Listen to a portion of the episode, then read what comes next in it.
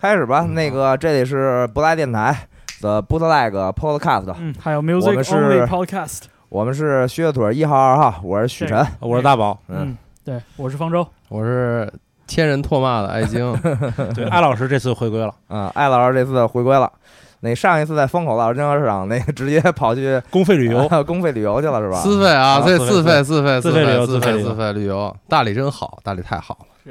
呃，乐队夏天第一次更新第一期、第二期的时候，艾老师不在，呃，自己跑到云南躲避网络暴力去了。嗯，对，然后今天正好是乐队夏天更了第三集和第四集，也是第一轮比赛里的第二场小组赛。对，对，然后我们刚才拖拖拉拉的，反正把这节目看完了，第二组十一支乐队都看完了，然后我们坐下了。对，然后我们继续我们的月下超级碰瓷儿。嗯，超级碰瓷。嗯我补充一句，我没有故意躲避网络暴力，正好赶上了在大理是网络暴力，然后大理唯一的一个可去的酒吧就是九月，然后我那天去九月的一瞬间。看见大家也没有放歌，也没有人弹琴，就是放着一个大投影在那儿正在看月下，正好是重塑。我一想，那不就是刚刚看过《水木年华》吗？然后我一进去，果然感觉有一些人就感觉在看我，好像在指感觉自己身上有一些光环。这人是不是？然后我就嗯，好吧，我就不说了。所以躲也没躲过去，躲过了网络暴力，然后赶上了线下的。别说这挺感人的，这互联网让世界变成了一个地球村哈，那真是 大家都是网络邻居嘛。所以今天碰瓷儿，咱们从谁开始碰呢？白举光，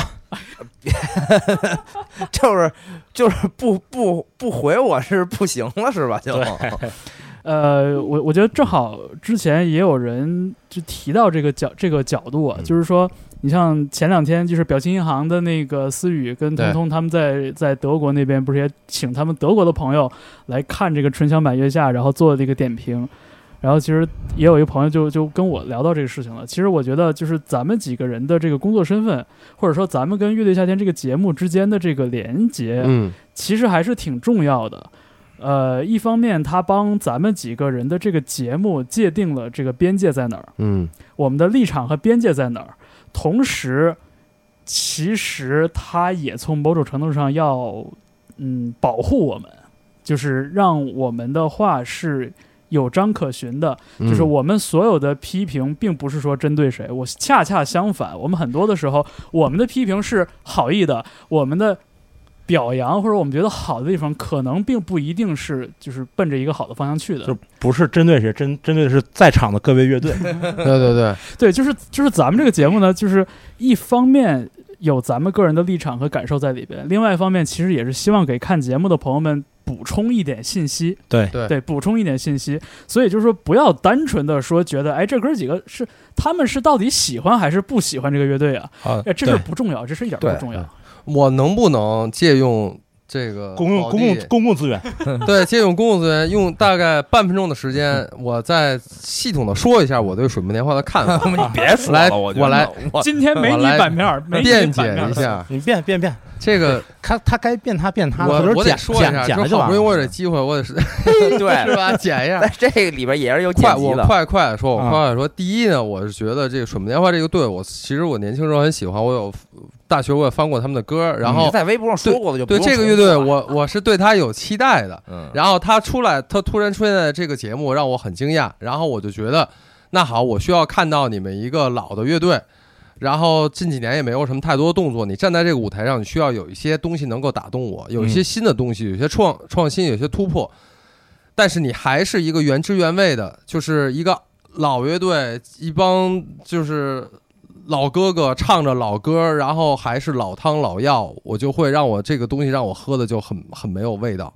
所以我觉得这个东西很无聊，编曲上没有创没没没有创新，没有突破，现场呈现也非常非常普通，没有亮点。然后这个主题上还是在唱青春，不是说四十岁的人不能唱青春，你可以唱，但是你。一个二十岁出道，你就在唱这个青春这个题材，唱了二十年还是这个题材，我觉得这一点会有点无聊。呃，基本上就是这几点吧。然后大家我觉得估计就全讲了。哎，对，你没事先说完嘛。就是尊重前辈什么等等的，我觉得就是敬老爱幼是美德，但是论资排辈儿，这是一个歪风邪气，特别不好。这两点不其实不矛盾。这两点其实不矛盾。对嗯然后有人觉得我说的太直接，我觉得那可能是现在这个社会是不是太不能接受批评了？就是说一个音乐无聊，就是那么不尊重嘛，是吧？非要说勇气可嘉嘛？我觉得“勇气可嘉”这个词，如果它是你可以形容一个乐队的唯一的一个褒义的形容词，那证明这个乐队就太惨了。我觉得这是这恰恰是一种羞辱。什么叫勇气可嘉？勇气可嘉，就是皇帝的新衣。对啊，就是很没有意思。那你可以说一个队虽败犹荣，但是勇气可嘉，真的这太羞辱了，所以没什么可说的。我也不管哪位前辈说了什么，当年他们火的时候，他们创作创作出好作品的时候，你都不知道你在哪儿。对啊，我不知道我在哪儿，但是因为这个，所以我比他年轻，我比他小，我没有他成就高，我就不可以评价他吗？我觉得这是不对的。这里其实有一个，我本来想，我本来想说，以上三分钟没有声音的这个情况，是因为我把这块剪掉了，是艾老师在说话。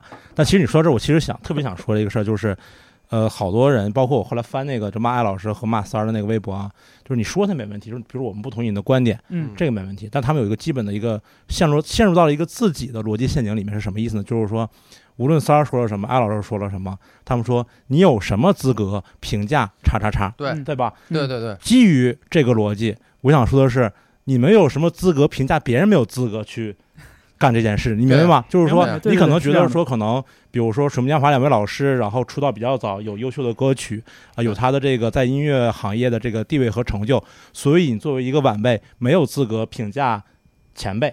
那么反过来，你作为一个音乐行业外的人，你可能你知道的乐队都没有艾老师办过演出多的这种人，又有什么资格去评价别人不能评价别人呢？所以基于他们自己的逻辑，这个逻辑是有问题的。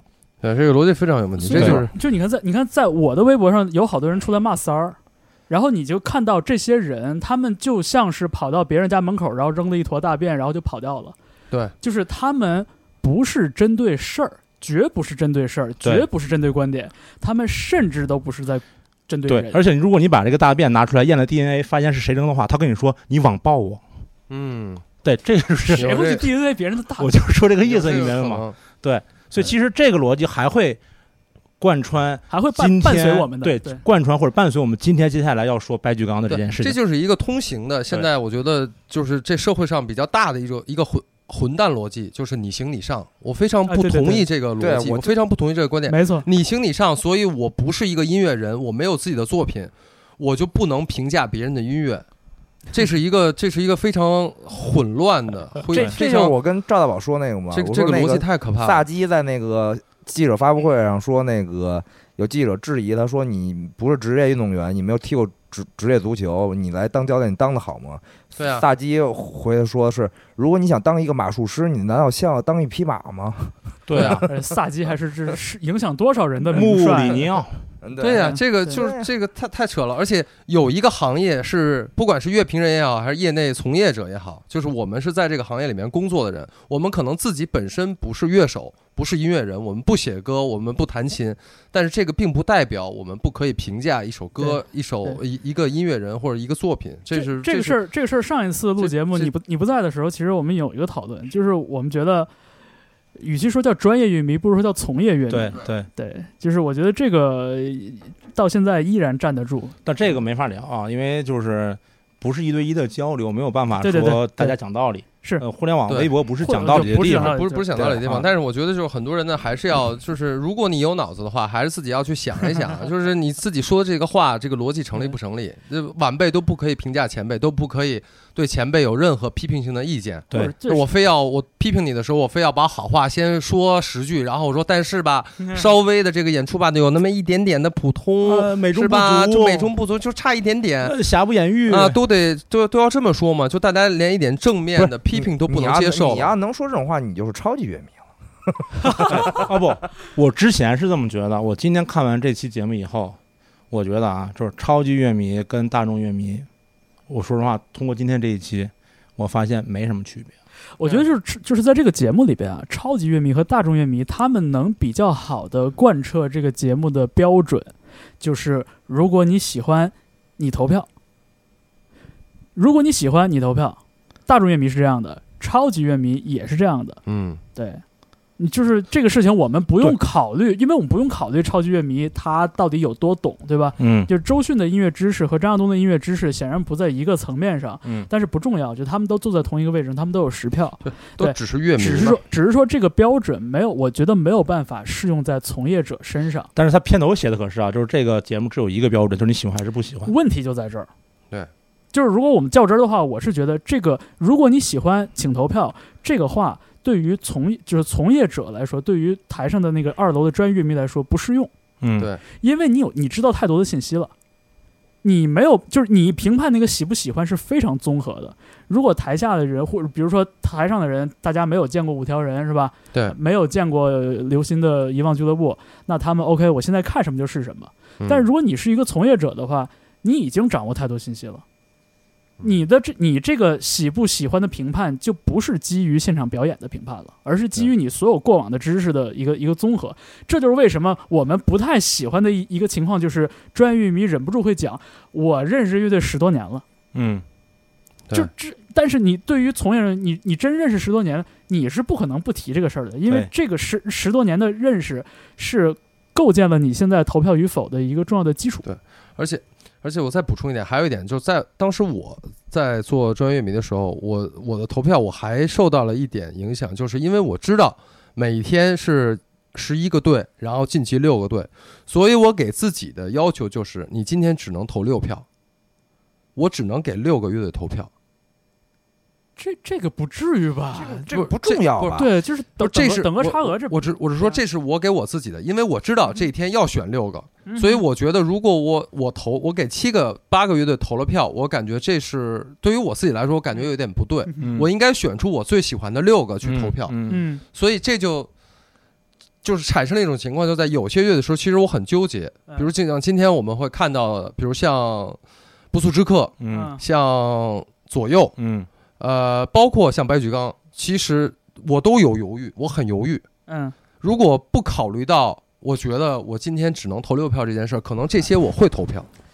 对我我觉得就是，当然，这是我一个对自己比较一个可能说就更高的一个要求，我就觉得我投了更多的票，对这个就感觉好像不太不太对一样。当然，就是你对自己提这个要求没有任何的问题，就是这个也不影响到这个节目最终的结果走向。但是我觉得有一点不公平的地方在于，因为你节目行进，你的投票是线性的，你是一个乐队的投票，一个乐队一个乐队的演，一个乐队一个乐队的投，是你没有一个最终的机会说你能重新 review 一下这十一个乐队，对嗯，来这个没办法来决定一下说到底哪个六个乐队是你觉得出色的那六个。确实，就是这个，这这是一个一个就是流程上的一个一个 bug，所以我只能说，在每投一个票的时候，我都会比较谨慎你，会多斟酌一下。我会多斟酌啊，一下。这这是好，这是好的。对。然后今天我们我刚才在另外一个电台录完了以后，大家说选一下今天你最喜欢的这几个乐队。嗯啊，然后我看，我觉得最后我投票的那个六个乐队，跟我现在整个录完节目沉了这么长时间，今天又重新看了一遍剪辑过的节目以后，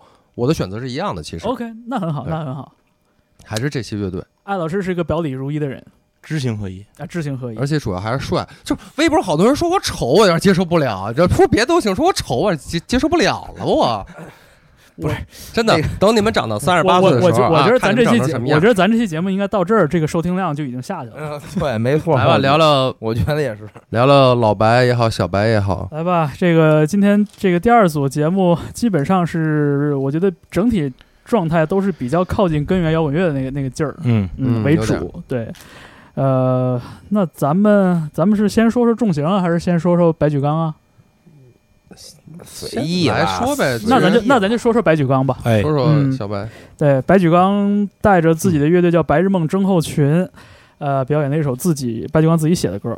啊，然后这个歌曲之前是在《我是唱作人》这个节目里边演过，这这是我刚才攻克了攻克了一下，对，然后在节目里边也有提到说白举纲的这个乐队的班底有吉他手和贝斯手是来自直网乐队，啊，呃对也直网也是一个就有点有点核儿有点 gent 那个感觉，对，新派重型音乐嗯，对，呃，然后这个表演有很大的争议啊，这个争议我我不知道，我不知道你们几个人对白举纲这个和他的乐队的这个表演有什么样的一个立场？是偏好的还是偏坏的评价？许老板来吧。我已我已经在节目上表表 这不是表过态了被剪了一部分吗？啊，就 对，这个许许晨是这一期在这一期的那个录制现场，就是呃发表的观点，对但是在成片里边儿是被剪掉的一部分哈。呃对，本来以为这期就火了，结果结果悄无声息。微博下边还是骂我的。结果对火的是象征老师，对象征老师这就是恨许不成真，是是是是，真的是啊。之之前我们还说呢，说这个说之前这个上一期是艾老师和三儿说被被人说骂蹭热点，嗯，我跟许人说的，我说这就随便说两句话，就上环球时报了，对不对？上热搜了，这他妈也好叫蹭热点。我说咱们四个条蹭热点呢，对吧？节目总共播了两回，咱录了五回节目，算今天，对吧？四个人加一块快一百四十岁了，半夜快两点咱录节目，这叫蹭热点，是是是，这才叫蹭热蹭热点呢。是录一个音频节目，两个博客发，然后录一个视频，在知乎上录一次减三期，你说剪对啊。三个 cut，哎，这没上热搜，那说叫蹭热点，有天理吗？本来说这期就指着许晨了，结果他还没火，真是真还是还是靠我那个已经过气的流量。真是，嗯哎哎，家门不幸，我跟你说，来吧，我觉得就咱们在这儿正好还原一下这个这个犯罪现场，这个犯犯罪现场我我我是想当时自己说我是想什么还记得？我是想说还原一下许晨的这个完整的这个观点。对，那给给我们完整呈现。那个，我大呃，我上来先抛了个书包，我说有一句话不是我说的，是钱钟书说的，呃，年轻的时候不要把自己的创作冲动误当做自己的创作才华，对 对。对，得亏这句话没给你剪出来。这，句话没没没放出来，这放出来了，估计那个废了。估计钱钟书就废了。我还给 钱钟书老钱钟书老先生的微博应该对钱钟书老先生可能是这样。说。这辈子一共不就两首歌火了吗？钱钟书，我我可能还得跟象征老师相争一下，这句话没剪，对你也挺好。嗯，嗯。对，那感谢米未，嗯，那个节目组放我一马，嗯。高抬贵手。然后呢，然后我说就是，呃，他的演唱以及编的唱和这首歌的配器嗯。有一些割裂感。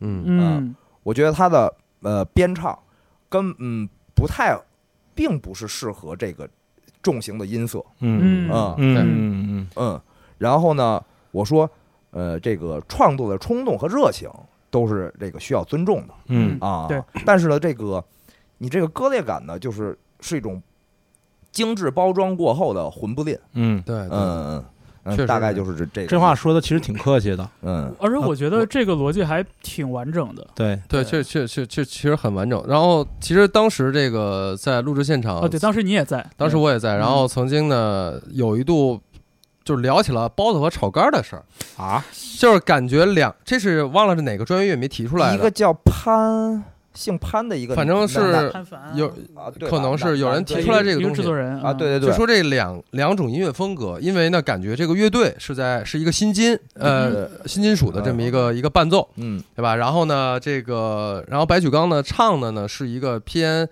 就是还是有那种就是练习生的那种感觉的那么一个唱，嗯，流行的唱腔，流行乐。哎，感觉这两个加起来就好像是包子配炒肝一样，是是是，哎，这俩是配是不配？啊反正是配配的是配，配的就是说说他的意思说，比如包子配炒肝就配，但是你这两个搁在一块儿就不配，炒肝配公司三公司三明治，大概就是这么一个意思。大概这个所以曾经曾经在一度还聊了一下这个，然后呢老老北京小吃，然后呢但，但他他当时的观点，其实我们不应该在节目里说没有播出来的的内容，但是呢，就是借着这个继续说下去，就是说他当时的观观点完全在于他的唱腔和唱法，嗯，不是嘶嘶吼，不是极端的嗓音，嗯。而是流行的唱腔。嗯。但是这个其实不是重点，嗯。这个完全不是重点，嗯。就是你一样可以用清嗓嗯。唱新派的重型音乐，嗯，完全当然当然，而且我又看到了，今天邓科已经发微博，已经有网友指责说涉嫌抄袭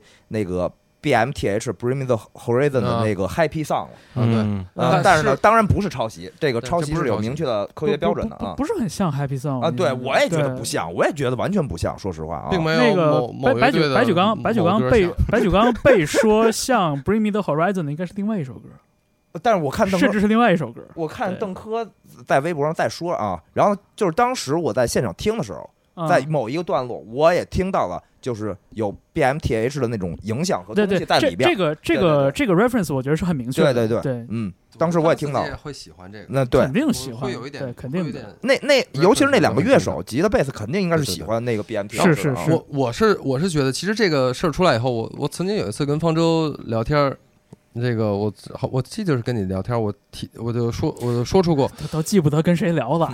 应该是你。三分钟电话，然后呢，我我当时我我当时说的就是，他这两种东西吧，就是这个音乐跟他的跟他的唱，这两个加在一起，我呢会感觉有一点不适应，我还我会觉得有点别扭，就是现在有很多做 fusion 嘛，嗯两种风格融合在一起，我觉得没有问题、嗯 f u s i o n 是好的。这逻辑没问题。这个逻辑是没有问题，但是他的这个这次的表演会让我当时看起来说不好哪儿，还是会觉得有点别扭。嗯。我觉得可能还是跟风格两种风格的这个 fusion 是相关的，嗯嗯嗯，但是这种不适应或者说这种感觉有点哪儿不对劲的这个这个东西，究竟来自于他这个东西是做的不好，嗯。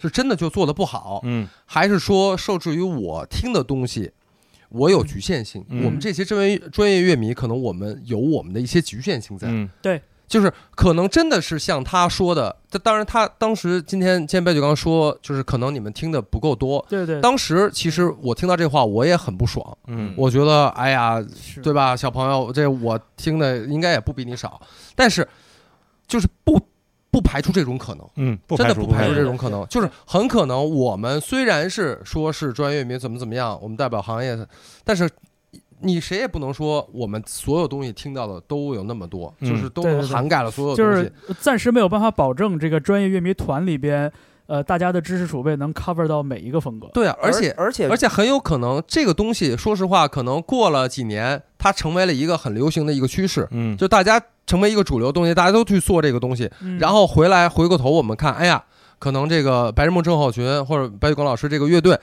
他做的是一个在当时那个年代比较超前的一个东西，OK，有这种可能，有。我我不否认这种可能，有这种可能，很可能我们就那那真是超前家家家门不幸啊！不是 超前是不可能了。啊！我我我就说这意思，很可能他现在我们觉得我自己听着有点别扭，我不能说是肯定他这个东西做的不好，也许是我有局限性，这个是有可能的。这是有可能能的对，，这个是有可能，这个不排除，这是有可能，但是当时我确实没有被这个演出完全的打动，没有打动你嗯。没有打动你。他会有些点会让我觉得有一点，会有一点做作，呃，我我我的我的感觉吧，说不，好，嗯，嗯所以我没有投票。对，就是但是我犹豫了很久，是吧？因为我觉得他很卖力，真的很卖力，对，在演。用用功这个事儿，我觉得没有人怀疑。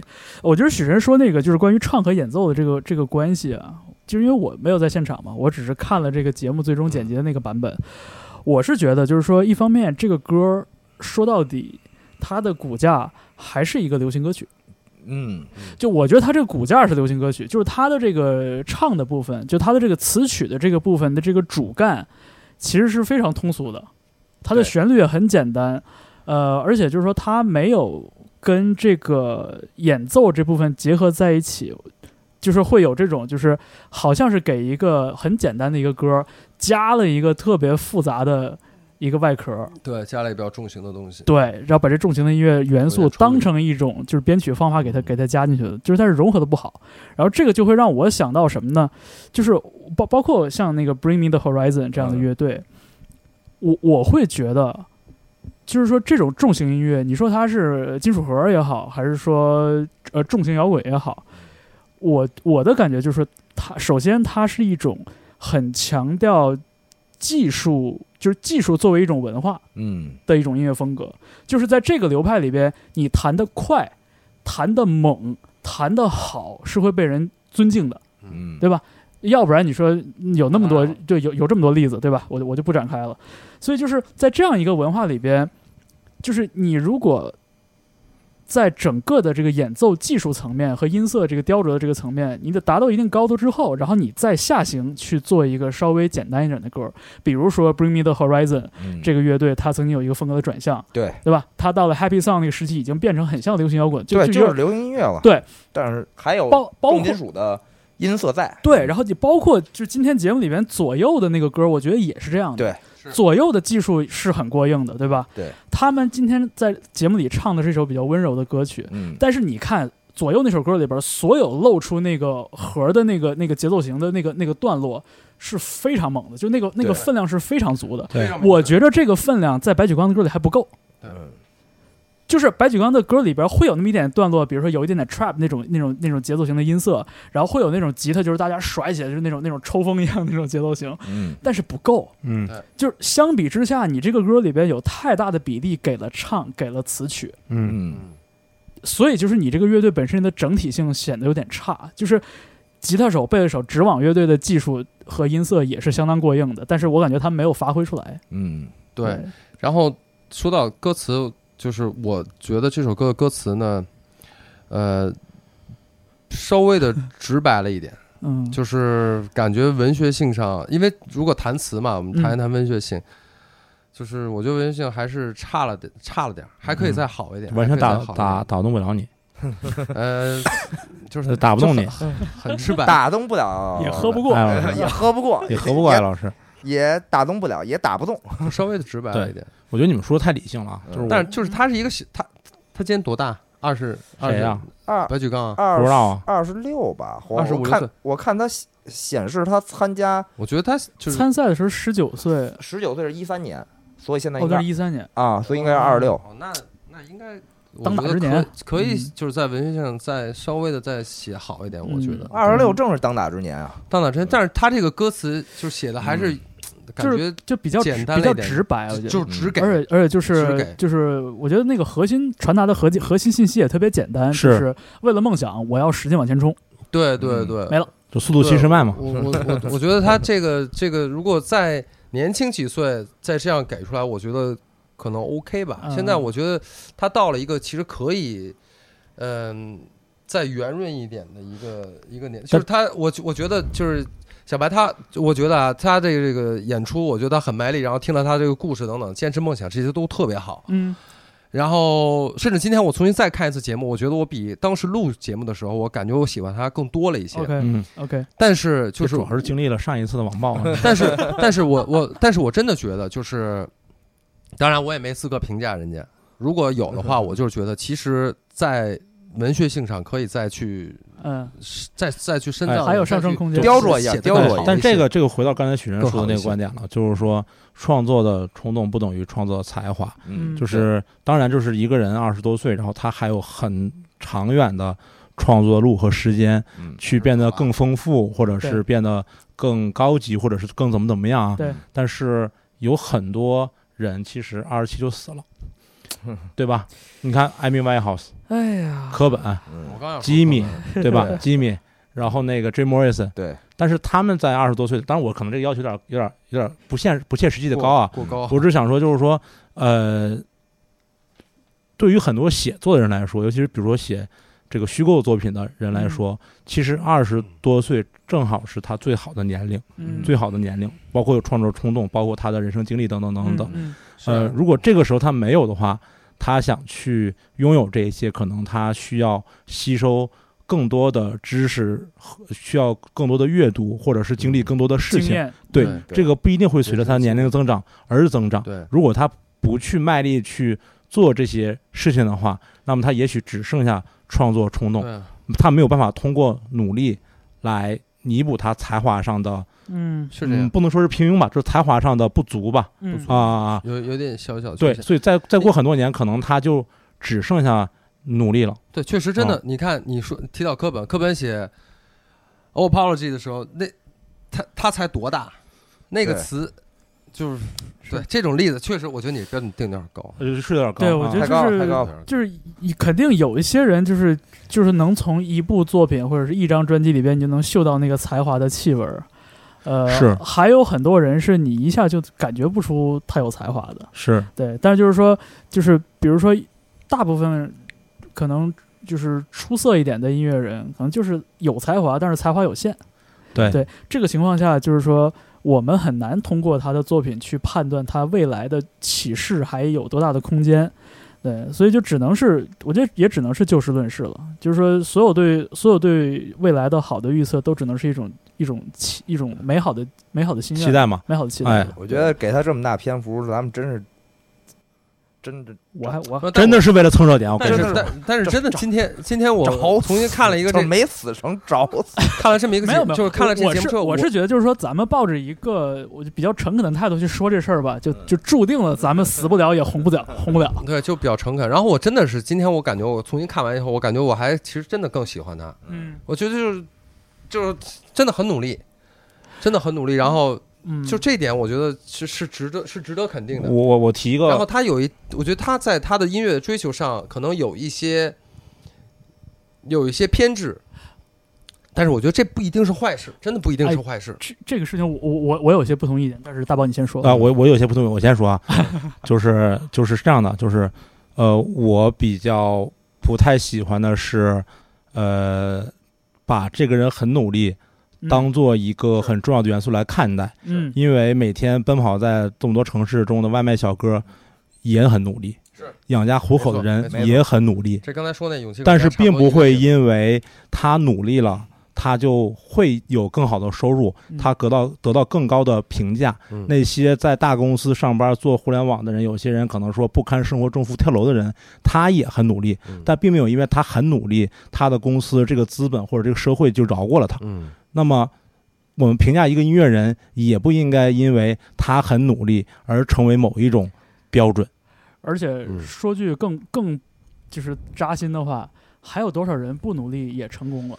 老天赏饭吃，你没办法对，是没错，对是怎么？办？啊。所以就是这也是我们就单说，但是这个观点不代表说否认了他努力，我们承认这种努力那，对，但是我们从这个呃呃呃作品的展示来看，标准不能这么或或者说只能从这一场现场的这个展示来看啊，这个可能没无法代表他所有的音乐作品和所有他表达的东西。那只从这一个现场来看的话，我觉得可能不是那么呃能打动我嗯是 啊、而且有一个明显的感受是这样的，就是我刚才想说是你们说的太理性了，一个很感性的感受是这样的，就是。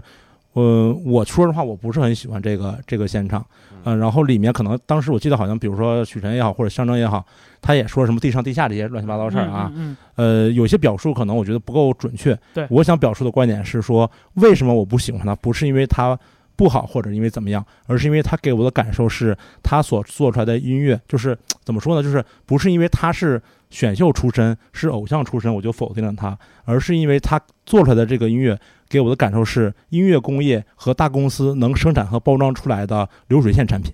嗯嗯这个是我认为嗯大公司的这些呃歌手和独立音乐的一个最本质的区别。嗯独立音乐的这个最根基是我通过我的生活我的经历、我的感受，去做出一些可能无法复制的东西。嗯然后，如果他进入主流视野或者被大公司签约以后，对吧？那么他可能会有更好的宣传资源，放大他的某的身上的某一个特点。而大公司，尤其是啊、呃比如男团、女团啊、韩娱的这种这种公司，嗯它是先预设好一个东西，嗯，然后给一个人加上去，对就像嗯流水线包装一样。人设，一个人设，它是一个流水线的过程。嗯。那么今天的这场演出给我的感觉就是说，呃，它也许还不错，也许很多人喜欢，但是它是一个工业这个嗯工业制品，是一个可以包装的。就是尤其对嗯，尤其如这可能说起来太太虚了。那么你对比后面的野孩子，对。嗯。你对比第一个出场的 Joy Side，嗯，这个就能看出来什么是包装的，而什么是他本来的生活的样子。嗯而摇滚乐之所以我们喜欢它，有一个原因就是说，它尽可能的展现了他生活的状态，嗯尽可能维持了他生活的状态，把他生活和音乐，呃，放在了几乎一个节奏里。当然这里面也有包装啊，嗯但是几乎放在了一个节奏里面。有的人因为这个节奏而成名，而被人记住几十年；而有的人因为这个可能就，呃，可以说是一个传统意义上的失败者都有。那你又不想冒这个险，又想玩这个活儿，我觉得得这个我就觉得不太行。我觉得，我觉得你说那个大公司的这个这个 manufacture 的这个这个角度吧，我又想起之前那个 Rise 男团的那三个小哥嗯创创作的那首向草东致敬的歌曲。啊，对我觉得就是其实跟你说的其实是能呼应上的，就是一方面就是这是个人设强加上的，即便是。比如像 Rise 男团，就他们觉得自己是原生的，嗯他们觉得自己的这个动机是真诚的，但是就是因为有这么一个视野的框架加在这儿，所以就是他在他的那个框架里边是真诚的，但是他们根本就他们只是在一个很小的框架里边去思考，就所以这个造成了就是就真诚与否的一个一个加深的一个状态。然后刚才就是说到那个白举纲的这个这个姿态或者他这个努力吧，我我其实个人有一个觉得有点膈应的地方在哪儿呢？我们面对的选秀节目被我们直接塑造成了一个敌人，嗯我们先把这个敌人立起来，然后我们去打倒他。白举纲也是这样干的，刘鑫的故事其实也是这么一个故事。嗯立一个敌人，然后我们打倒他。但是这个敌人太过明显了，打倒敌人的这个反抗的过程也很刻意，就是被塑造成偶像和去打倒偶像这两个过程，其实都已经在我们的预测之中了。嗯所以这种反抗，在我看来是一种，就是太容易做的一种姿态。没什么损失嘛，主要是对，而且就是说，是就是，这这这个这就是他最安全的一种反叛。如如果他参加乘风破浪姐姐》的话，那你应该比这个好多了吧？还是有损失的，可能。不？但你，想想米基洛克，我能我我能 get 到方舟的点，嗯嗯对，就是你你去反抗一个太明显的东西，嗯，就好比说，对啊是用一个很最简单的方式去反抗了一个东西，对，就这个反叛，它变成了一个非常安全的东西。对啊，嗯，对，就这个事情会让我觉得，就是 OK，呃，你可以你可以讲通这个逻辑，但是你说的东西没有什么是我没有预料到的，我没有想我我想不明白的。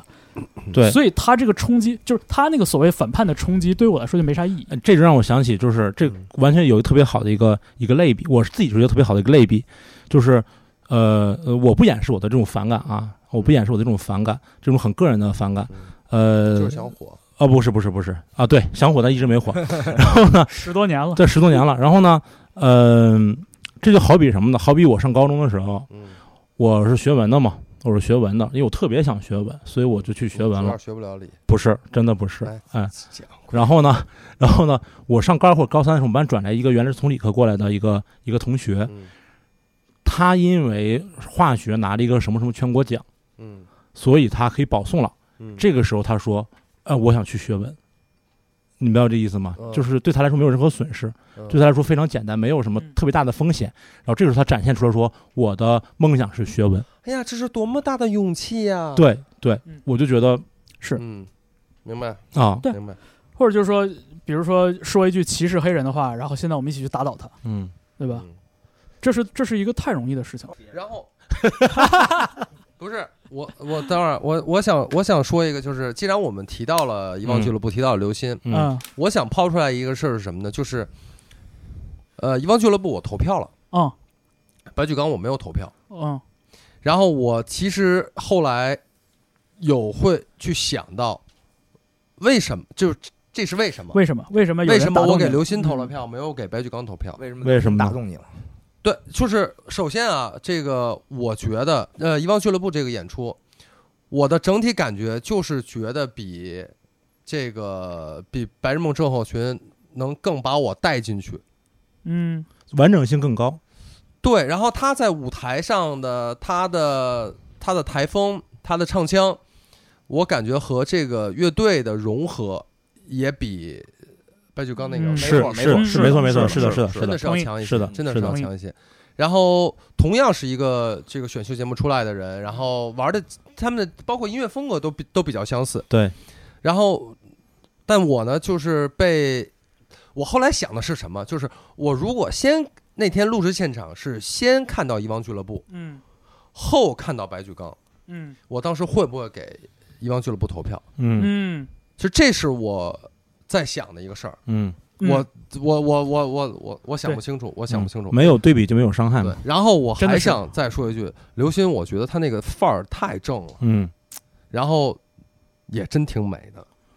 这这就是你说这么多，不就想说这个吗必？须得，我必须得说。但就但是啊，他，我不知道是不是因为我是一个男性，嗯，所以我可能算是吧。。OK，把这个因素考虑进去。所以我看，所以我看到一个女歌手，嗯女歌手，然后又是那种就是特别飒，特别，嗯他们说叫特别 A 嘛，那个那个劲儿，现在也不知道 A 我也不知道 A 是什么意思。现在就是我我觉得可能对于我来说会有更强烈的一种呃被被代入感。嗯，OK，对，跟相比起于一个一个男生，可嗯能会有一点这个东西，，OK，也也许这也是原因之一。行，把这个因素考虑进去。嗯，嗯但是我今天跟那个来之前跟鲍勃还在说嘛，就是我自己是觉得说这个 呃遗忘和这个白老师这个乐队啊，嗯。呃，在我看呢，就个人观点啊，在我看呢，就是是程度上的区别，，OK，就不是本质上的区别，是程度上的区别，嗯。都是呃这个工业流水线可以做出来的音乐，呃，嗯。但是呃遗忘俱乐部很显然他的作品的完整完整性更好。对，然后完成度更高，然后他现场表演的这种效果更好，然后音乐和唱，然后包括台风啊，包括整个人的这个这个这个这个，像艾老师说，人的这种气场结合的很好。结合的更好。嗯，但是它只是程度上的，我认为它只是程度上的区别嗯啊，这可能不对啊，但我但我是觉得它只是程度上的区别呃。这个我同意。所以所以我就说，就是再说到专业乐评人这个事儿，呃，白举纲那个演出只有一个人投票，然后刘鑫那个演出，如果我没有记错的话，有九个人九个人18分。九人投票。十八分，对。就是这是同相近风格的一个，同样都是选秀节目出来的嗯。这个选手，嗯，然后他们表演的这个一个演出，嗯，为什么给刘鑫投票的专业乐迷要比给白举纲投票的人要多得多？会不会因为专业乐迷里面男的占的比比重比较大？这个有这个可能，但是其实女生不少，我觉得得有不少吧？得有小，这真的小一半儿啊，也是是女性，所以这个东西我觉得就是请你们不要太再质疑专业乐迷的这个所谓专业性。我觉得大家对于一个音乐，刘鑫的这个表演就是比白举纲那感觉完整性要好，对，嗯，呃所以他的分数就会高一些。对，反正我我从我从就是看节目的角度来看呢，就是我同意，就是这个整个的，就是词曲唱演的这个结合度，我觉得刘鑫那个表演更好一些。对，没错。呃，而且就是刘鑫一张嘴，他那个比较 sultry 的那种很很沙哑的那个女生出来，我觉得哦，我说这个味儿对，跟这个有一点根源摇滚乐色彩的这个这个风格是特别搭的。嗯对，呃，然后我就想到，就是说可能跟风格有关系，嗯就是刘鑫选择的这个风格，或者他他喜欢的这个风格，本来跟他的这个人和他的嗓音条件就有契更好合有更好的哎，契合度有更好的契合度。嗯对，然后白举纲的那个表演呢？就是一方面，我觉得他的唱腔，就是他那个清嗓，我觉得对于现在流行的重型音乐里边，都都我觉得都不算是最好的那种清嗓，而且就是说，清嗓的存在一定要有死嗓的反差，那现在好像那 BMPH 好像彻底也没有死嗓了。他他们是叛徒 啊，就是我是觉得就是可能因为白举纲他喜欢的这个音乐风格相对要就是距离主流审美更偏远一些，所以说这个结合起来就会更难一些。然后包括就刚才说的这歌曲的主题嘛，嗯。你看白举纲的那个歌，他的那个主题还是比较阳光、比较正面的，嗯。就是冲冲冲那个感觉。但是你想，重型音乐里边，之所以重型音乐它的呃它存在的这个这个一一些源源头，还是说它在这个整个的音乐的这个图谱里边所扮演的角色，它其实都是偏沉重、偏压抑的。嗯这不是没有原因的，因为这个主题，你的文本主题要跟你的音乐主题能搭上。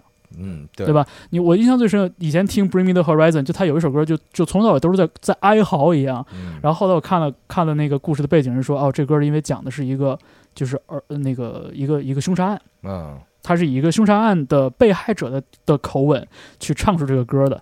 我觉得这这是一个比较典型的例子，就是嗯为什么重型音乐它会一直存在着，它会扮演一个。